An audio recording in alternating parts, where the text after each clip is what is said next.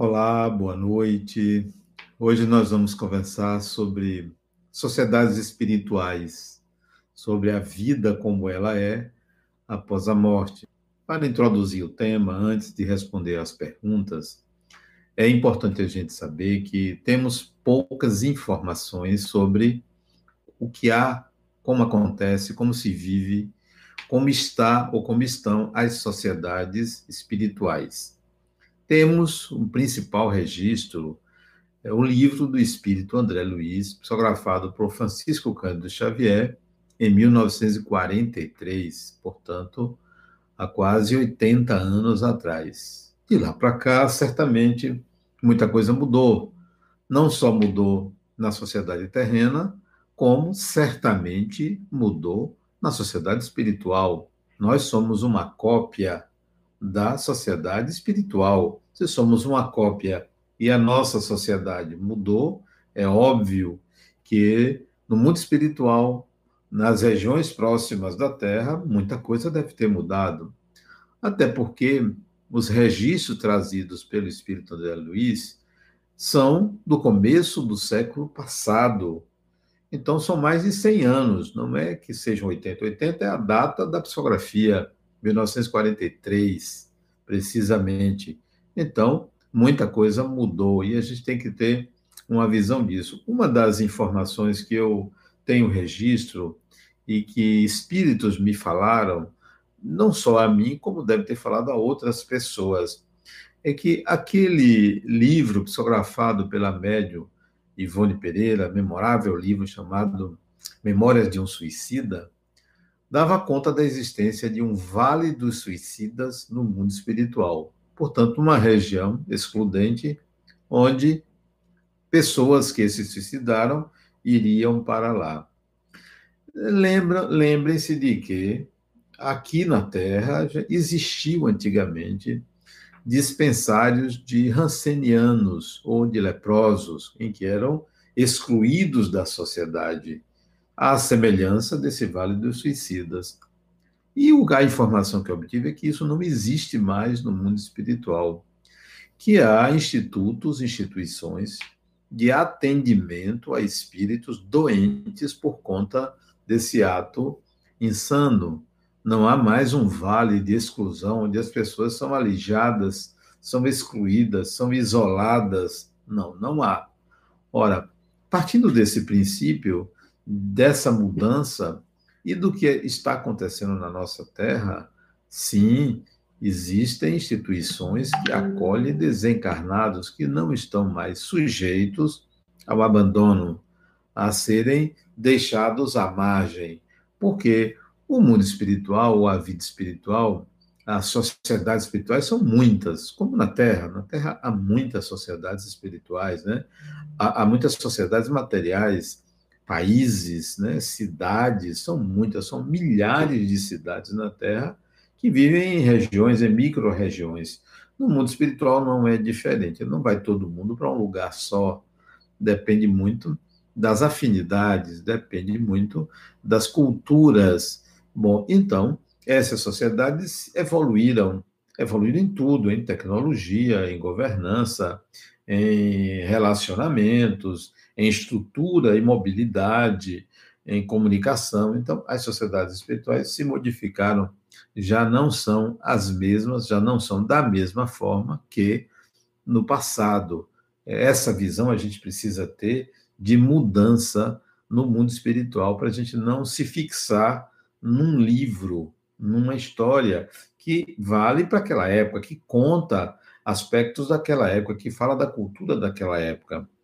Outra coisa que me chamou a atenção, a época que eu li o livro Nosso Lar, o livro do memorável, memorável livro, né, Nosso Lar, que trouxe registros assim, bem específicos sobre a vida numa sociedade espiritual, até então chamada colônia espiritual, situada próximo ou vinculada à cidade do Rio de Janeiro.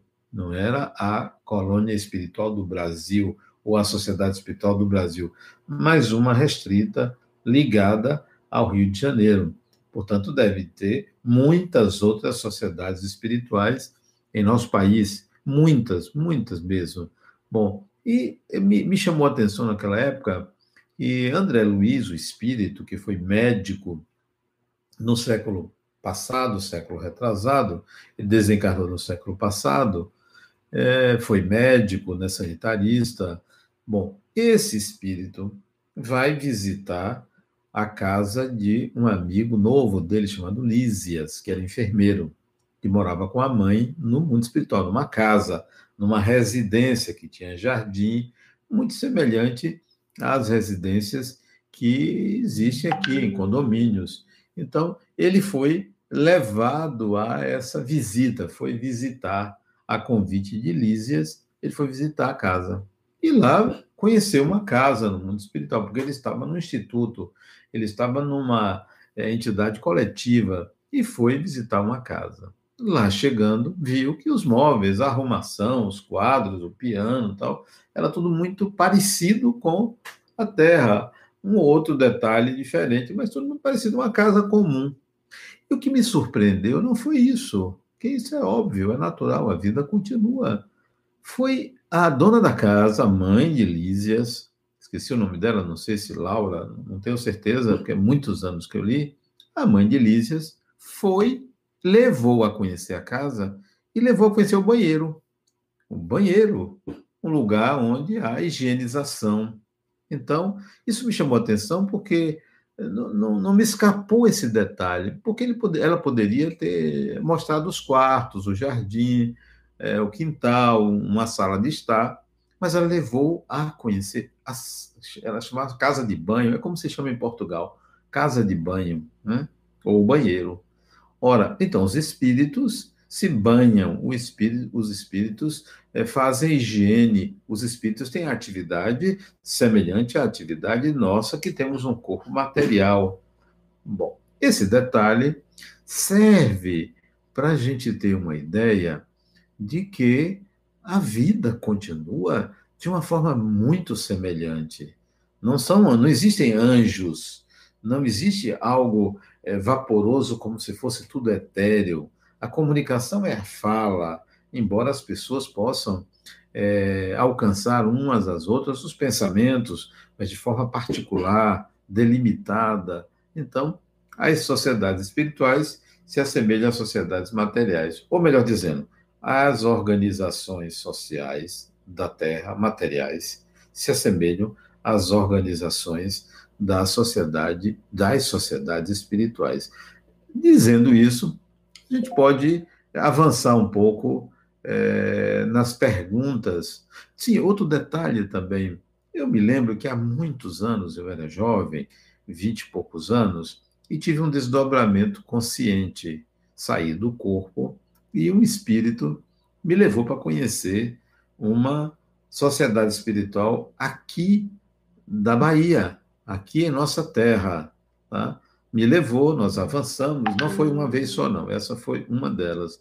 E eu conheci uma sociedade espiritual que fica acima da ilha de Itaparica, aqui a, a poucos quilômetros de Salvador, além mar na Bahia, dentro da Bahia, todos os santos. Então, existe uma colônia ou uma sociedade espiritual, chamo de colônia pelo vínculo a Salvador, uma sociedade espiritual ali plantada. Fui, conheci e voltei. Num outro desdobramento, já diferente, muito diferente, que está dentro do tema que o grupo me propôs, que foi mundos habitados. É, mundos habitados, né? Bom, então, eu me lembro de ter tido também um desdobramento, já na década de 80, eu tinha quase 30 anos, e eu fui 80, 1981, 82, não me lembro exatamente o ano, mas eu sei que foi entre 1980 e 85, foi por ali, eu fui levado por um, um grupo de espíritos, conscientemente, fora do corpo, a um lugar num campo de futebol aqui em Salvador, onde existia um veículo que nos levou, levou um grupo de pessoas, mais ou menos umas 20 pessoas, nesse veículo. Viajamos a uma velocidade muito grande e fomos a outro mundo, mundo material, a outro orbe habitado por seres humanos. Esse orbe era, esse planeta era um planeta que estava num estágio de desenvolvimento e de complexidade mais elevada do que a Terra.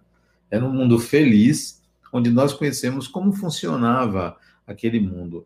E o objetivo dessa viagem, de nos levar, éramos espíritas, esse grupo, é para que quando a gente retornasse, é, mostrasse para as pessoas como o mundo é feliz que pratica as ideias que nós estávamos divulgando como é por mundo feliz. Então, foi um desdobramento muito importante, que levou horas. Eu saí umas dez e meia da noite do corpo e só voltei seis horas da manhã nessa, nesse veículo espacial. Foi para mostrar como funcionava uma sociedade espiritual. Havia um detalhe que me chamou a atenção nessa, nesse desdobramento para ir a outro orbe habitado, outro mundo habitado, habitado mesmo por seres com corpo material, com corpo orgânico semelhante ao nosso, é que eles eram mais altos, uma altura entre dois metros e meio, dois metros e oitenta, eram mais altos do que nós. A nossa altura média é 1,70m, 1,80m aqui na Terra, alguns têm 1,90m. A altura média do, dos, dos espíritos dos encarnados nesse orbe, que eu não sei onde fica, em que constelação fica, eu sei que nós chegamos até lá viajando a uma velocidade vertiginosa. Esse era o detalhe, eles eram mais altos do que, eu não sei se porque eu sou baixinho, mas a impressão real é que eles tinham essa estatura, 2 metros e meio, 2 metros e 80. Então, esses dois exemplos de desdobramento consciente, totalmente consciente, me levaram a entender um pouco mais as sociedades espirituais, uma é, espiritual mesmo e a outra material, vista em desdobramento. Chama atenção também para um livro que eu li é, há uns quatro ou cinco anos atrás, sobre sociedades espirituais nos Estados Unidos. Um livro que não fala especificamente disto, é, mas é, mostra como certos espíritos vivem. O livro se chama A Mente de Billy Milligan. Eu li esse livro, ele trata de um americano que já faleceu, tem acho que uns cinco ou seis anos que ele faleceu, e que ele é, fala dos, como vivem os espíritos na região onde ele morava, nos Estados Unidos. E é interessante a, o tipo de organização daquela sociedade espiritual nos Estados Unidos diferente, porque culturalmente, é onde todos vão para ali. Há que acrescentar também que, se você é espírito é, vinculado, veio a, de outra cultura, está reencarnando aqui no Brasil pela primeira vez, e está vinculado, por exemplo, à cultura nórdica, e deixou lá entes queridos, e veio aqui reencarnar no Brasil para adquirir algumas habilidades, você desencarnando, necessariamente você não vai ficar na cidade espiritual ou em alguma cidade espiritual que existe aqui em Salvador. Se você reencarnou aqui, você pode retornar por um vínculo anterior para aquela cidade.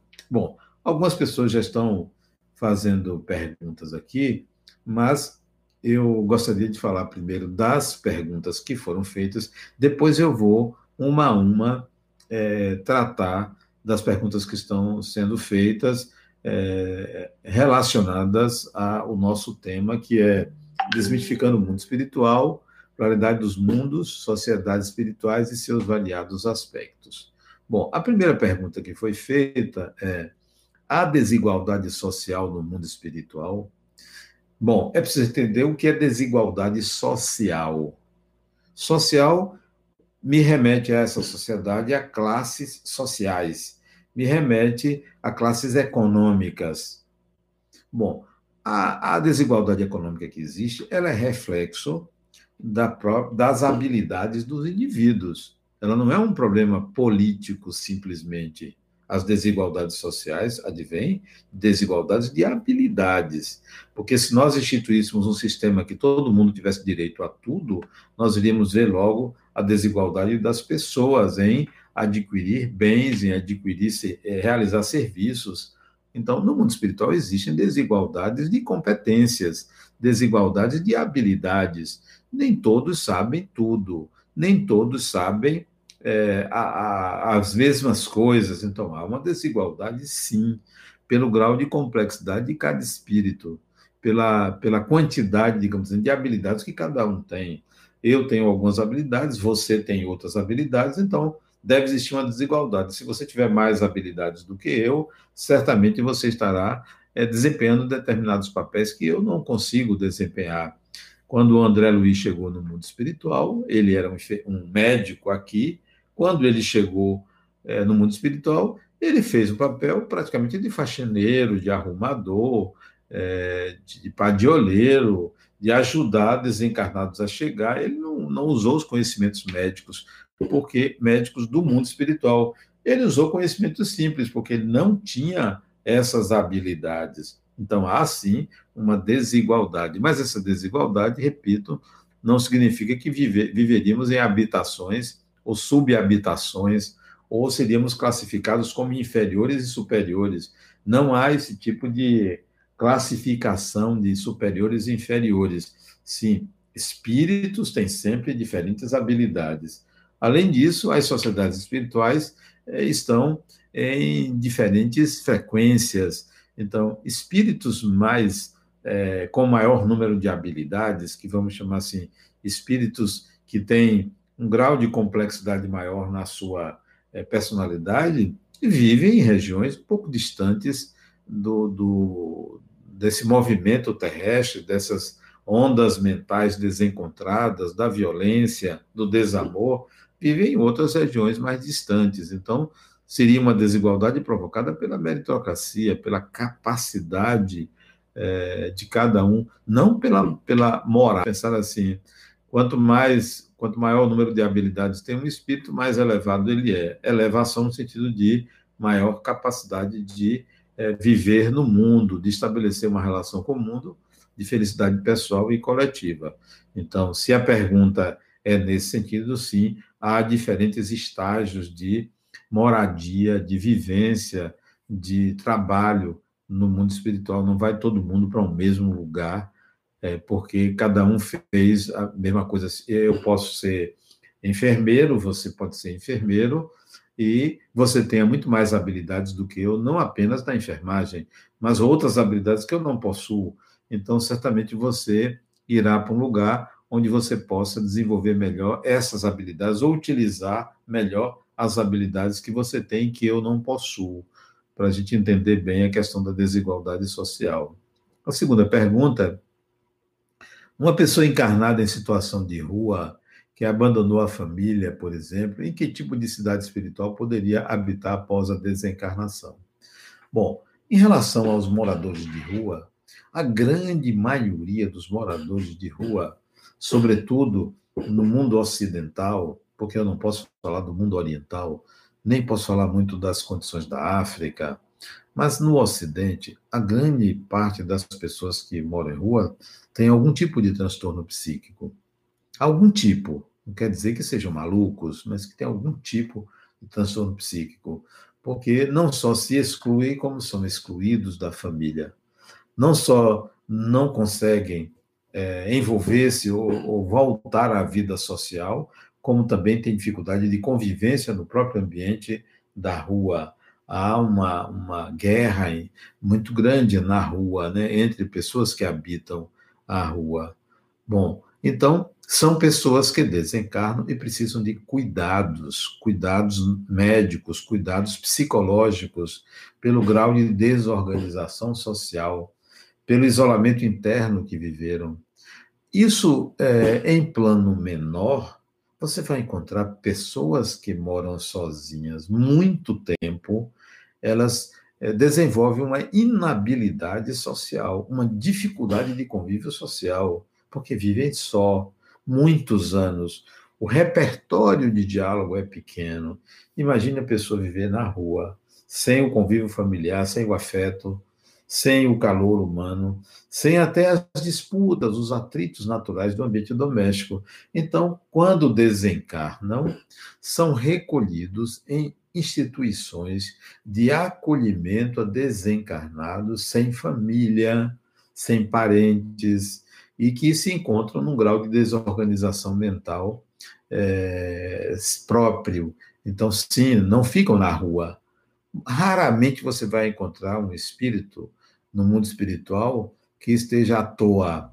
Eles são vinculados a uma ou outra entidade espiritual ou instituto espiritual, uma ou outra região. Terceiro, para onde vou após desencarnar? Posso escolher? Você vai, para onde você vai onde desencarnar? Para onde estão seus afetos e seus interesses? Pense sempre assim. No, no, nas nuvens você não vai ficar, não vai para uma região chamada umbral, essa região foi dissolvida, porque não havia necessidade de estar uma região estaticamente cheia, é, num ambiente fétido, num ambiente desorganizado, isso foi se desfazendo, as pessoas vão sendo abrigadas em locais que foram construídos de lá para cá, porque são muitos anos, lembre, é, 100 anos isso se modifica. Aqui na Terra, você vê uma sociedade, uma cidade como Salvador, com 3 milhões de habitantes, é, onde existem subhabitações, mas são poucos os lugares dessas subhabitações que não têm luz, são poucos os lugares que não têm água, são poucos os lugares onde a pessoa não tem acesso a um sistema de saúde pública, por mais precário que seja. Aqui em Salvador. Então, no mundo. Isso agora, porque se você pegar 50 anos atrás, a situação era deplorável aqui em Salvador. Houve uma melhora. Claro que ainda precisa melhorar muito, né? Ainda carecemos de muitos serviços, mas houve uma mudança de lá para cá. Então, se dissolveram muitas regiões de dor e sofrimento. Né? Hoje, você, se tem algum problema na rua, em menos de 30 minutos, a SAMU vai lhe pegar. Um serviço público, público aqui, um país pobre, independentemente de você ser preto, branco, amarelo, cor-de-rosa, rico, pobre, tem algum problema na rua, desencarnou, quer que seja, ou teve um acidente, vem o sistema público e lhe leva para um hospital público. Isso aqui, imagina no mundo espiritual. Você acha que a pessoa vai desencarnar e vai ficar ao léu? Não. Mesmo que você não mereça, e não é uma questão de merecimento, você vai ter um amparo no mundo espiritual. Se você pode escolher, alguns podem escolher. Não sei se você tem essa, esse mérito. Não sei se você sabe como é o critério de escolha. O principal critério de escolha é a afetividade. Estabeleça bons vínculos afetivos que você vai poder escolher aonde é, vai se situar no mundo espiritual. Quarto, a passagem. Será? A passagem por zonas umbralinas é uma realidade após desencarnarmos, como narrado em nosso lar, foi o que eu acabei de explicar. Pense que o umbral hoje é psíquico, não é físico, como internação em hospitais psiquiátricos está sendo está, está acabando e tem que acabar. As pessoas não têm que estar internadas no hospital psiquiátrico. Pior do que o hospital psiquiátrico é o que se passa na mente humana, uma prisão. Não, é, essas regiões umbralinas estão se dissolvendo, porque os serviços públicos aqui no mundo espiritual acolhem essas pessoas. Então, não há mais. Você não vai passar pelo umbral, nem todo mundo tem que passar por um umbral. O umbral é uma coisa psíquica, é como você elabora a sua vida é como você vive internamente, que pode ser uma prisão para você, que pode ser um sofrimento. Espíritos que desencarnam com desordens mentais, espíritos que desencarnam em condições mentais doentias, são acolhidos em instituições preparadas para isto. Então, despreocupe-se se você é, está com receio disso. Não, você não vai para umbral, nem aceite se você desencarnar agora, ou quando você desencarnar, lembre-se disso. Desencarnou, apareceu alguém lhe culpando, dizendo que você vai ser preso ou presa, que você vai pagar, não aceite esse tipo de influência espiritual para lhe dominar. Pense assim: eu sou filho de Deus, eu tenho direito a algum lugar onde alguém vai me amparar. Se na Terra ninguém desencarna aqui e o corpo fica largado, no passado era assim.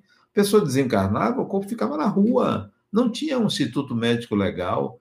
E quando tinha, passava dias, o corpo apodrecia. Ou se jogava corpos, é, não, não, não, tinha cemitério, os cemitérios eram para os, os melhores. Era uma confusão. Isso mudou, mudou. Hoje ninguém fica, ninguém fica desencarnado aí, ou nenhum cadáver fica na rua.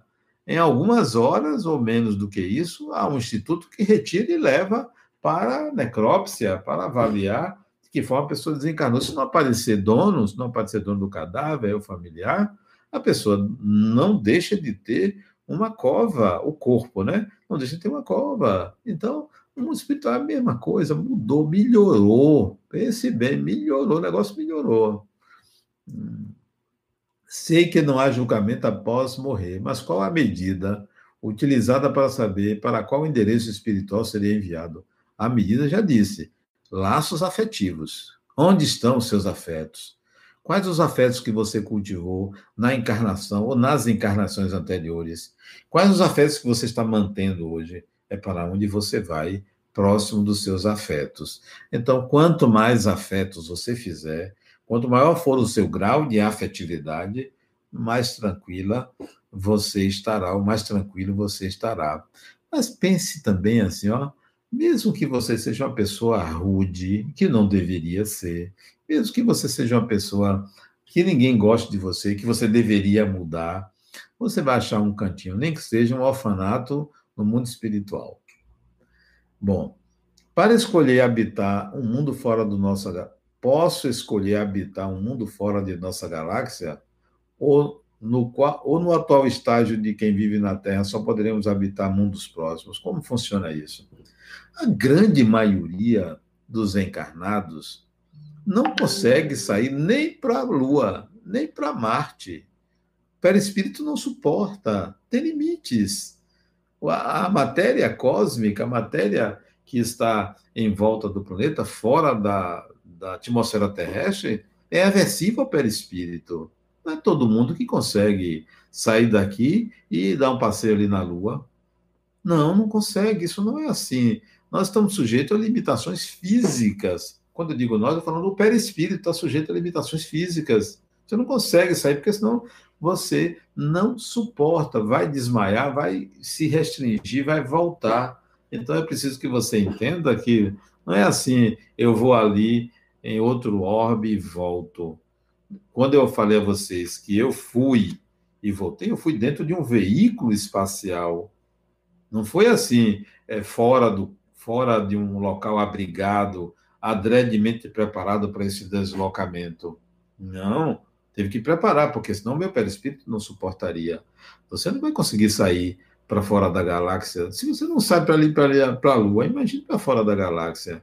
Bom, alguns espíritos mais com maior número de habilidades, vamos chamar assim, mais evoluídos, eles conseguem, mas são muito poucos. O planeta ainda está no regime de infância, nós estamos aprendendo, há muito a aprender.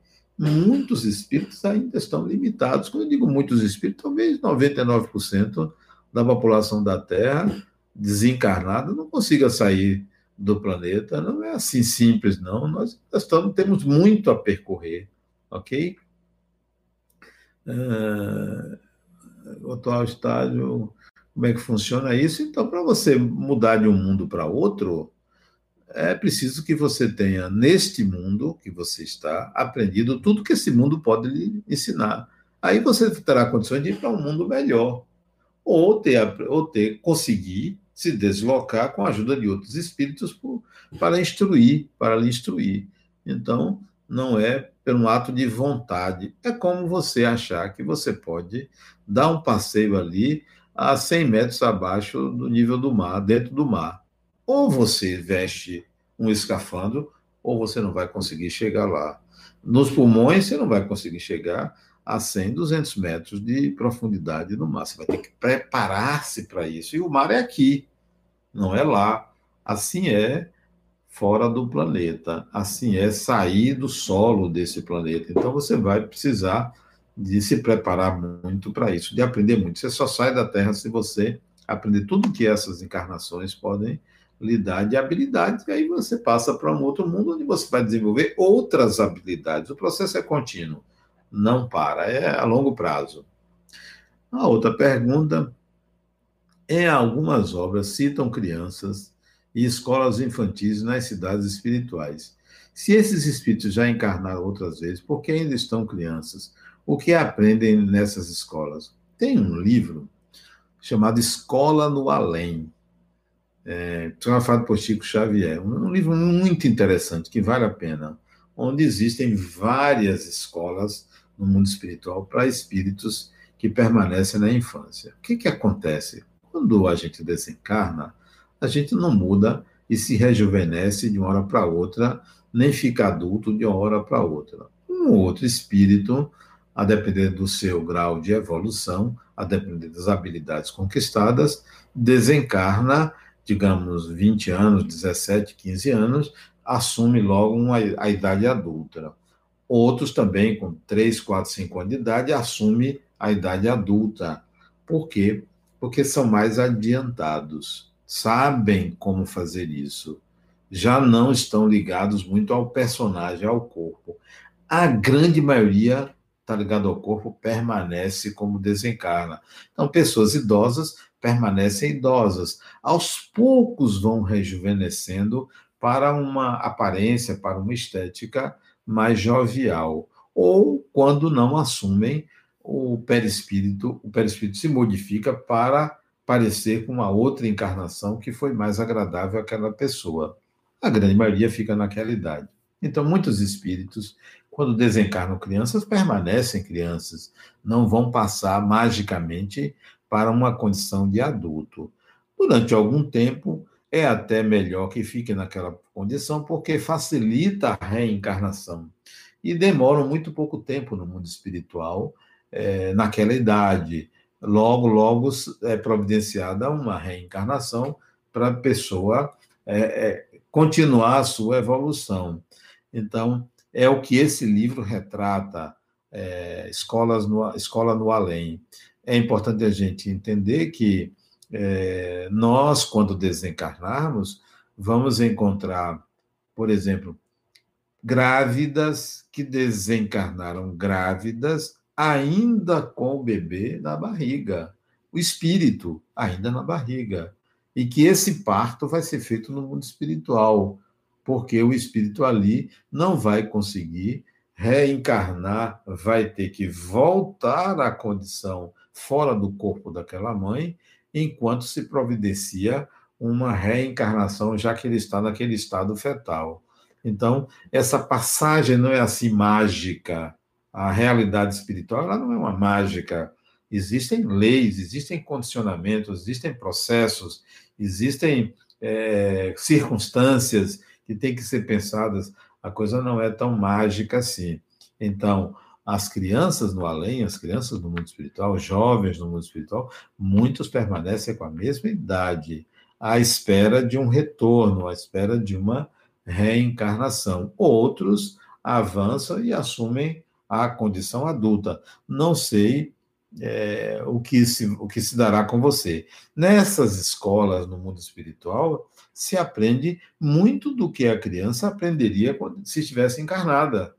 Muita coisa alfabetização, vão precisar ser alfabetizadas, porque não pense que desencarnar é uma mágica que você sabe tudo. Não, é preciso você entender que a, o corpo físico, a reencarnação, quando você entra nesse corpo físico, ele limita o aprendizado, limita a manifestação do que você já aprendeu porque você está diante de um novo córtex. Quando você desencarna, você sai do córtex, volta para o aparelho psíquico sem o cérebro. Mas não esqueça que esse aparelho psíquico está condicionado à condição de criança. Há um condicionamento. E esse condicionamento não é desfeito imediatamente. Ok? Bom, mas vamos às perguntas que, que tem aqui é, no nosso, nosso chat, que são muitas perguntas, eu não sei se eu conseguirei responder todas. Ah, deixa eu ver o que diz aqui. Vou iniciar. Primeira pergunta que eu vi aqui, pode fazer por aqui. O que está acontecendo com o planeta é porque o mundo está mudando de classificação? Duvido muito. A planeta Terra mudar de classificação? Eu nem sei se tem classificação de planeta, né? Classificar a partir de que critério? Né? Fala-se em mundo, mundo de provas e expiações. Isso não é um critério para definir uma humanidade, né? não é um critério. Fala-se em mundo é, atrasado, isso não é critério. Na Terra existem espíritos de alta qualidade, na Terra existem espíritos de baixa qualidade. Na Terra existem espíritos de alta complexidade ou de uma quantidade enorme de habilidades. Na Terra existem espíritos que estão começando as primeiras encarnações. Então, eu não classificaria a Terra como este ou aquele, é, aquele critério. É como você querer classificar uma pessoa. Como é que você classifica uma pessoa? Ah, você é, é, é inferior, você é superior? Não, não existe critério. Ah, você é bom, você é mal? Toda pessoa é boa e é má simultaneamente. Não. Qualquer classificação ela é simplória.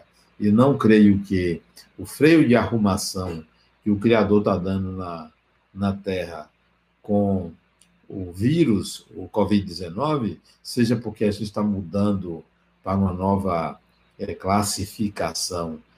Entenda, entenda também que o problema atual não é o vírus, não é.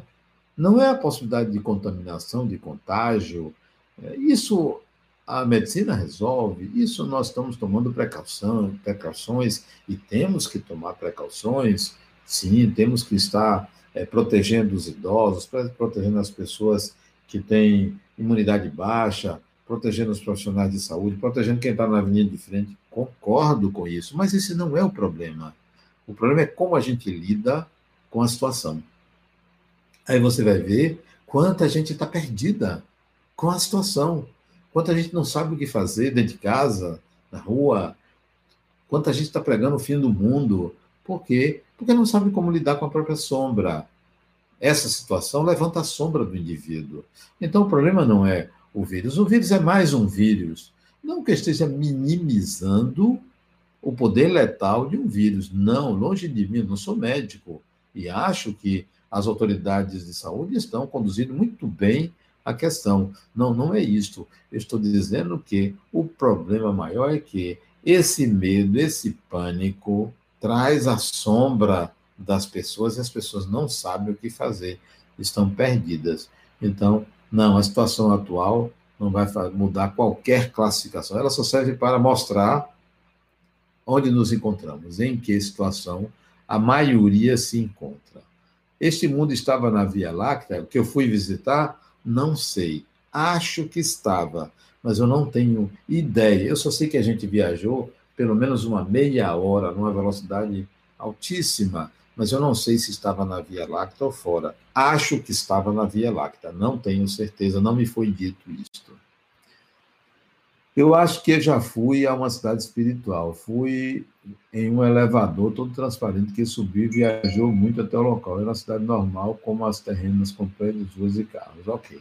Você me lembrou, Daniela, uma, um outro desdobramento que eu tive é, há alguns anos atrás.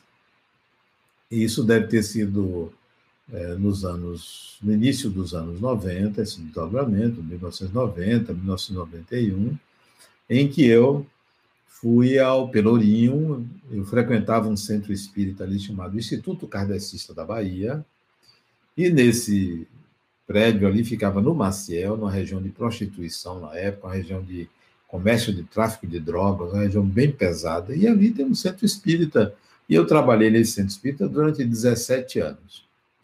Uma noite, eu saí do corpo na minha, não um sábado, não foi uma noite, foi um sábado de tarde, uma hora da tarde, eu saí do corpo e o espírito me disse, encontrei com um espírito na minha casa, eu morava ali perto da Maralina, Pituba, um espírito me disse, vamos ali, que tem um trabalho para você. E me levou lá no terreiro, perto do Maciel, perto do Pelourinho. Entramos por uma viela daquelas, uma vielazinha, e ele me disse assim: entre aí, apontou para essa viela, um beco estreito, escuro, e traga um espírito que está doente lá no fundo. E eu entrei sozinho, ele ficou do lado do beco, do lado de fora do beco, na rua, e eu fui. Quando cheguei no final do beco, estava tudo escuro, eu não enxergava nada. Não havia ninguém, não havia porta, era uma parede no fundo. O corredor devia ter um metro e meio de largura. Eu fui até o fundo e lá no fundo tinha uma parede escura também, tudo meio muito nublado, e eu fiquei sem entender. E ele ficou lá fora na entrada do beco. Eu me lembrei de fazer uma oração. Quando eu fiz uma oração, eu vi que tinha uma porta na minha frente, que antes de fazer a oração, eu não enxerguei essa porta. Era a porta de um quarto. Eu abri a porta e entrei. Era um quarto pequeno, devia ter uns 10 metros quadrados no máximo. E do lado esquerdo, do meu lado esquerdo, na parede, tinha um sujeito sentado no chão, com a camisa aberta, ele ensanguentado. Eu fui até ele suspendi ele, era um pouco pesado, eu suspendi ele, estava desfalecido, suspendi ele e arrastei, literalmente arrastei, até a entrada do corredor, a entrada da viela. Esse espírito que estava ali esperando pegou ele por um braço, eu pelo outro, e ele, o espírito, nos arrastou para um local ali na região do bairro de Cajazeiras, hoje bairro de Cajazeiras. Não tinha, não tinha ali habitações. Era um campo, um campo com algumas árvores. Ele me levou ali. Quando nós chegamos mais próximo desse local, não era na terra, era em cima, havia um edifício, um hospital.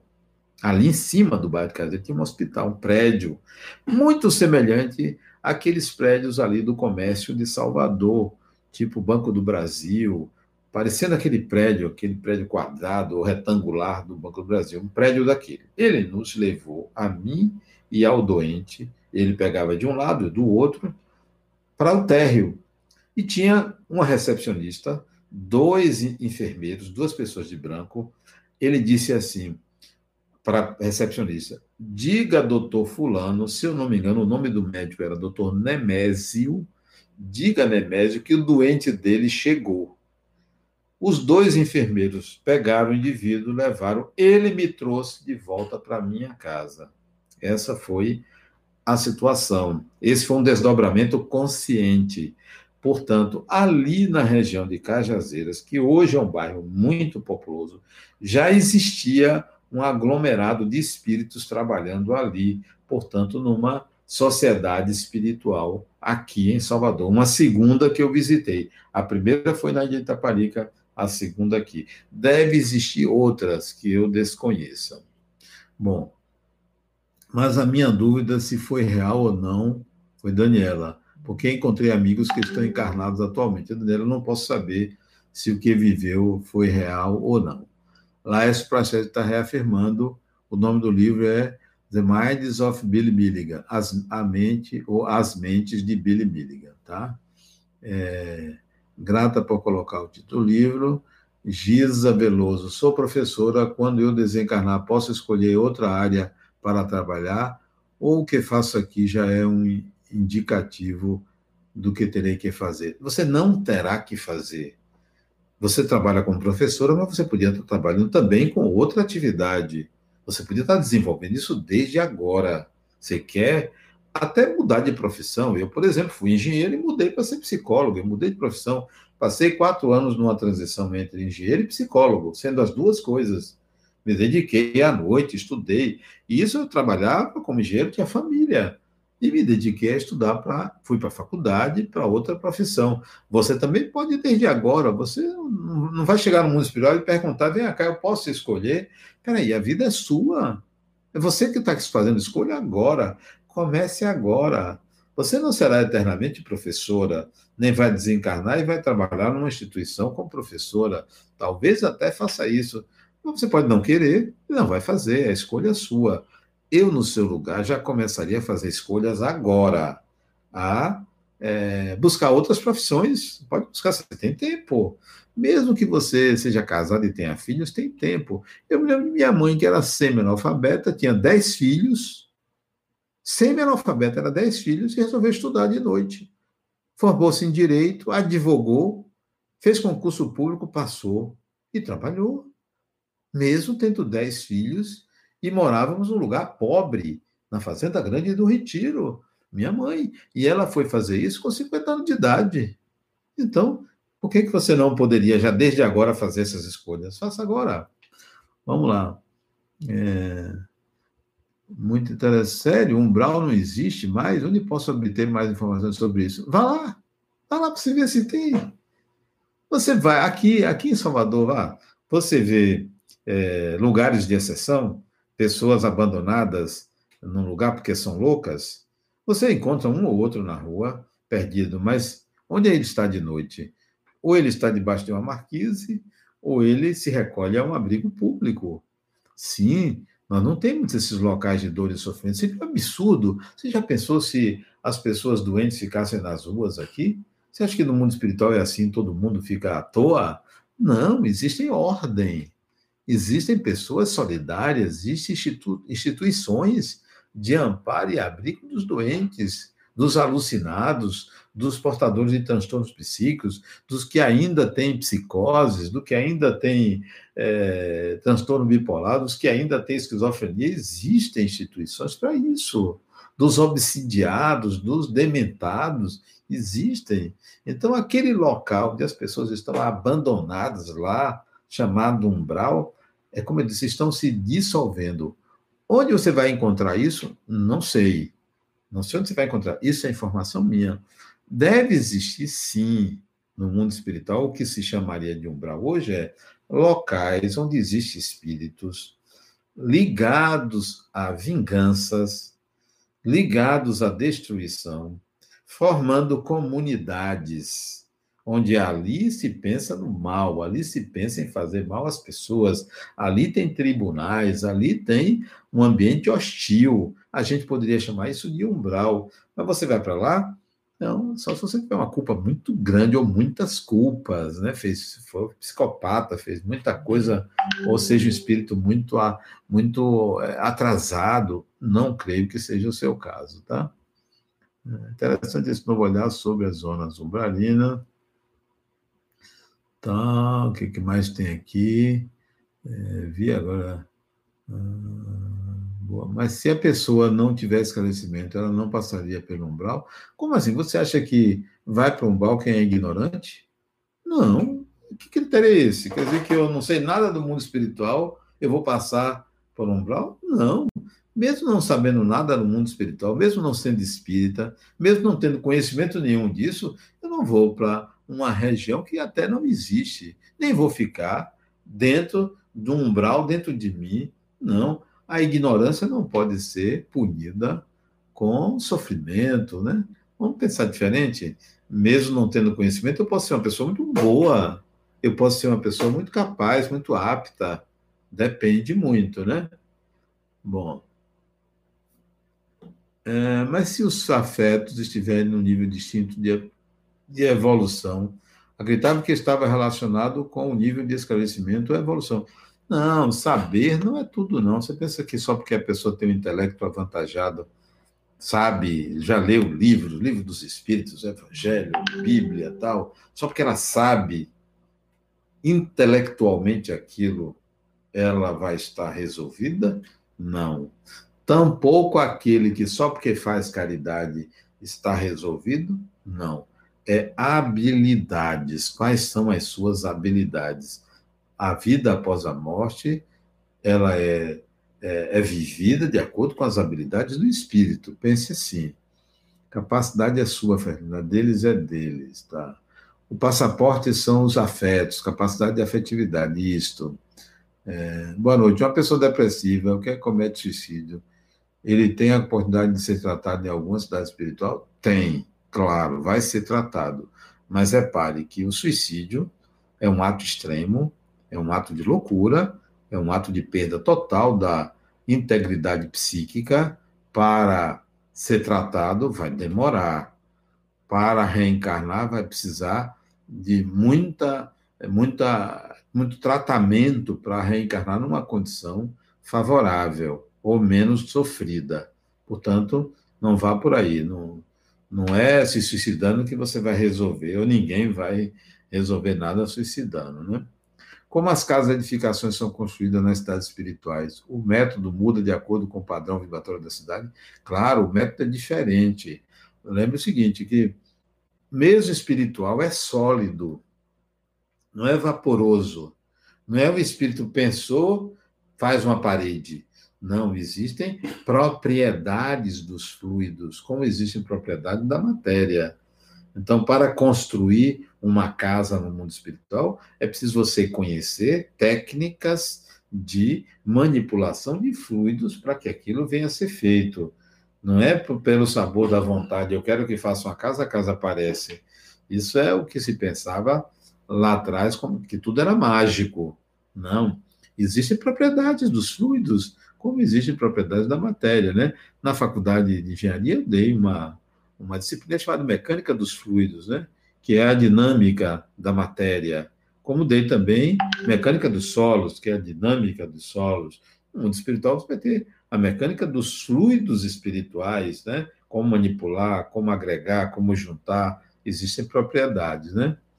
É, não, como as, não é ignorância, no sentido de não ter conhecimento sobre o Espiritismo, mas esclarecimento sobre a vida em si. Caridade e amor nesse sentido. Fernanda, não, nem isso. Você pode ter muita informação, esclarecimento sobre a vida em si. Não é isso que vai lhe dar garantia de ter uma vida melhor no, no mundo espiritual. Também não é informação sobre caridade e amor. É preciso que você tenha vivência e não é vivência do amor, vivência de caridade, é vivência de vida, experiência de vida, trabalho, trabalho, experiência real e não simplesmente informação. Só a experiência, só o trabalho promove a evolução, porque é através do trabalho que você integra habilidades. Não é lendo livro que você vai integrar habilidades. Lendo livros você vai se informar.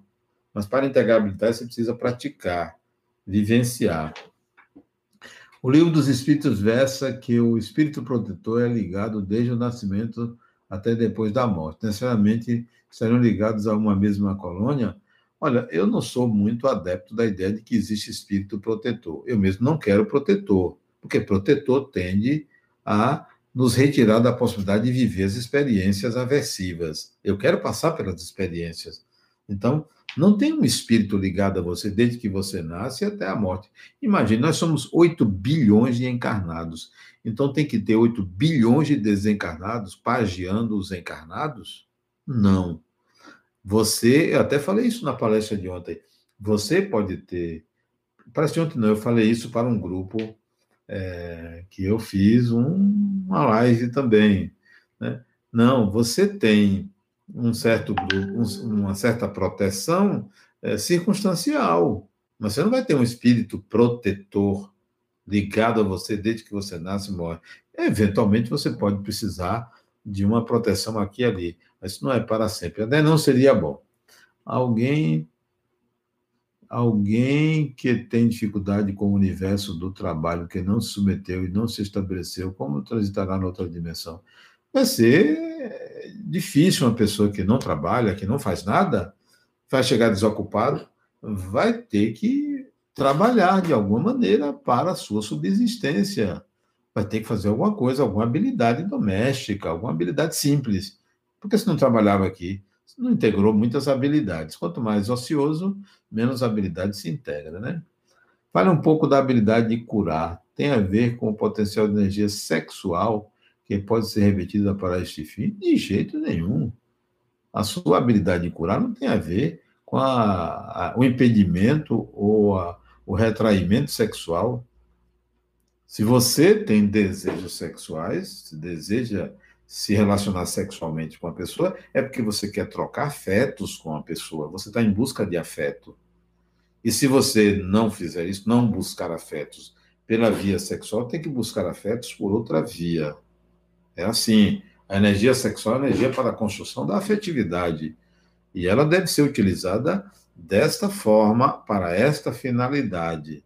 Bom, você não vai curando pessoas, vai acabar seu desejo sexual. Não vai. Nem pintando quadros vai acabar seu desejo sexual.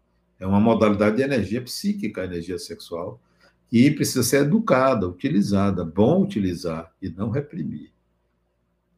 Se for o caso, muito obrigado. Necessariamente iremos para alguma cidade espiritual? Sim, o espírito, o espírito pode preferir ficar isolado, mesmo que ele prefira, não vai conseguir, porque não sobrevive fora do corpo isolado. Vai precisar de um abrigo, vai precisar da manutenção do corpo físico, o corpo perispiritual, porque precisa se alimentar, precisa sobreviver, vai precisar de ajuda, vai precisar de ajuda. Então, não vive sozinho. Ninguém vive sozinho. Não há mais essa condição. Tá? Bom, nosso lar versus umbral é uma descrição real de época? Sim, é uma descrição de época.